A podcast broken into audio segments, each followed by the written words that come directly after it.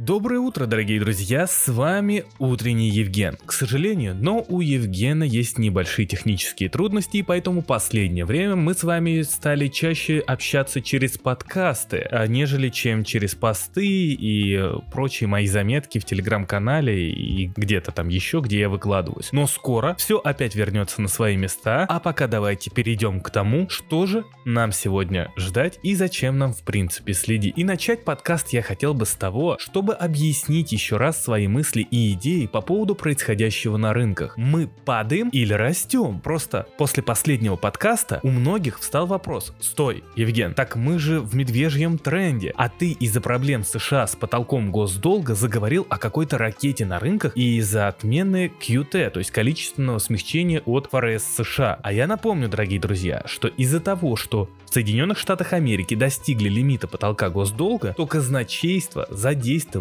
чрезвычайные меры, где приходится тратить наличность на счетах, размещенную на УФРС США. А значит, эта наличность скоро исчерпается. Но одновременно проблема в том, что ФРС использует программы для истощения ликвидности в экономике. То есть та самая программа КЮТ, количественное смягчение. Получается, что казначейство теперь истощает ликвидность и ФРС истощает ликвидность, что может привести к остановке жестких мер от ФРС для предотвращения коллапса на рынках. И это как раз таки может стать поводом для той самой ракеты, о которой я вам говорил. И вот тут, дорогие друзья, важно разъяснить и уточнить. В данный момент, если мы берем рынок криптовалют, то он в глубоком нисходящем тренде из-за того, что рынок криптовалют растет только когда мировая экономика накачивается ликвидностью, то есть бабками. Рынок американских акций, то есть фондовый рынок и европейский, как и криптовалютный рынок, находится также в глубоком нисходящем движении из-за действия американского центробанка, европейского центробанка в том числе. Важно понимать, что на американском рынке можно торговать против цикла ЦБ и экономики, где находятся какие-то компании, которые могут показывать прибыль и очень неплохую, между прочим, прибыль даже на падающем рынке. То есть какие-то контрциклические компании из контрциклического сектора имеются, но это будет все равно торговля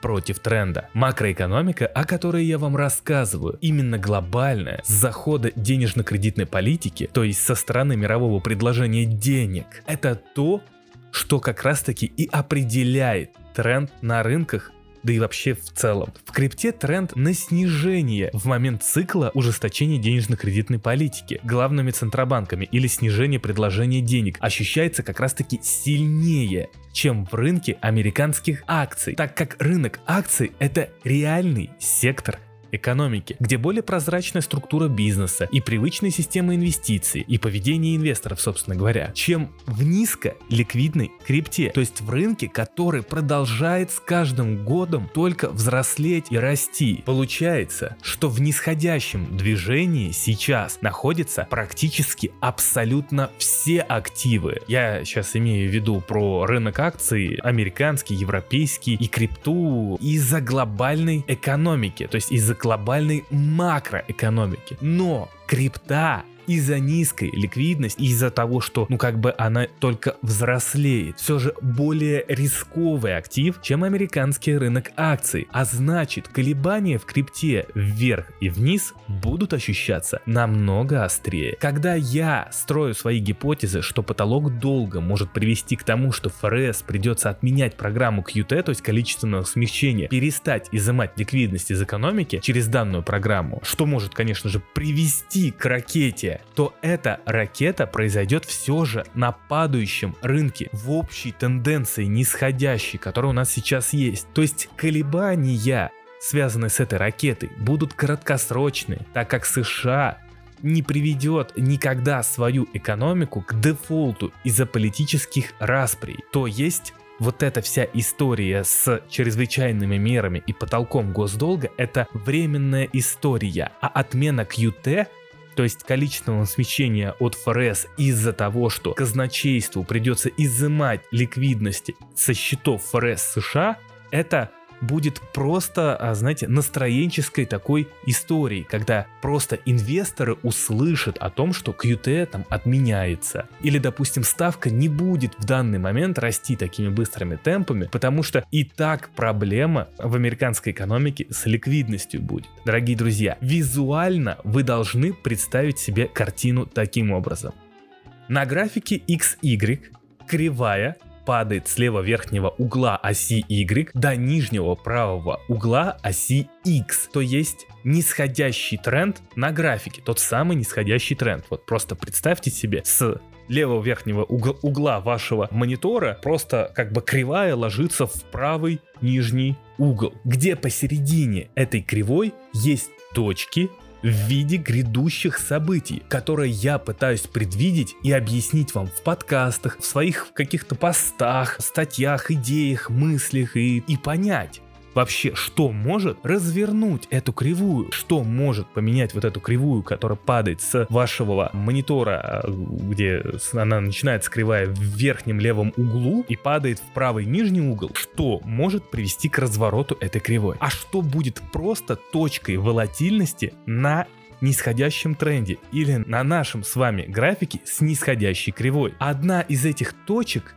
и есть отмена QT FRS, то есть одна из точек на этой кривой, из-за сокращения ликвидности, из-за изъятия ее в целях чрезвычайной ситуации по долгу. Получается, что ракета может быть в любой момент, но эта ракета будет на серьезной новости, которая не меняет направление нашей кривой, падающей в отрицательное значение или к нулю по оси Y, или просто не меняет сам нисходящий тренд, так как на фундаментальном и физическом уровне денег становится в мировой экономике меньше из-за жесткой денежно-кредитной политики центральных центробанков, если так можно выразиться. Если ФРС вдруг отменит QT, то эту ликвидность будет истощать дальше казначейство, а волатильность на рынке казначейских бумаг может вообще быть дополнительным фактором к еще большему истощению ликвидности в американской экономике. То есть высокие ставки и QT или просто изъятие ликвидности казначейством это уменьшение предложения денег, на чем крипта не может расти, а любая волатильность — это просто волатильность на низколиквидном рынке, которая разгоняется спекулянтами. Американский рынок также будет падать, только еще он будет падать от плохой отчетности компаний параллельно и на фоне снижающейся ликвидности. Но там есть контрциклический сектор, о котором я говорил в самом начале подкаста, который может расти и держаться, ну, по крайней мере, не то что прям расти, но просто держаться лучше остальных компаний. Итог, дорогие друзья, вся моя макруха, о которой я вам рассказываю, то есть макроэкономика и, и тренды и прочие макроэкономические данные, нужны нам для определения тренда того самого. И далее мы лезем внутрь компании или внутрь криптоиндустрии, криптопроектов и прочего и ищем проекты, которые помогут нам максимизировать прибыль на уже сменившемся тренде. То есть когда кривая та самая изменится и перейдет в стадию, я не знаю, там просто консолидации или наоборот развернется и начнет расти вверх, вот здесь мы просто выбираем компании уже на микроуровне для того, чтобы, ну, как бы максимизировать прибыль. А учитывая, что просто кривая изменилась, мы уже знаем точно, что тренд изменился, а значит, скорее всего, мы уже имеем меньше рисков для того, чтобы потерять вследствие глобальной макроэкономики. То есть это один из важных факторов, чтобы не бояться заходить в рынок. Но это не значит, что в рынок нельзя заходить прямо сейчас, там на падающем рынке, искать какие-то проекты, которые тоже также сейчас некоторые и стреляют, а некоторые, ну, в, в большинстве основном падают. Просто это часть важного понимания настроений и большая часть в стратегии, которая должна учитываться для того, чтобы правильно торговать. Поэтому, дорогие дорогие друзья, мы продолжаем с вами следить и гадать, какое решение примет ФРС США. А на этой неделе, я напомню, уже стартует неделя тишины от ФРС перед решением ФРС по процентной ставке, где инвесторы останутся наедине с собой гадать о том, какое же будет дальнейшее решение американского Центробанка через неделю. И параллельно инвесторы будут смотреть на отчеты американских компаний, которые прогнозируются плохими. Мы все же ждем и думаем над тем, а сбудется сбудется ли то, чем нас кормил ФРС весь прошлый год, то есть ставкой выше 5%, так как после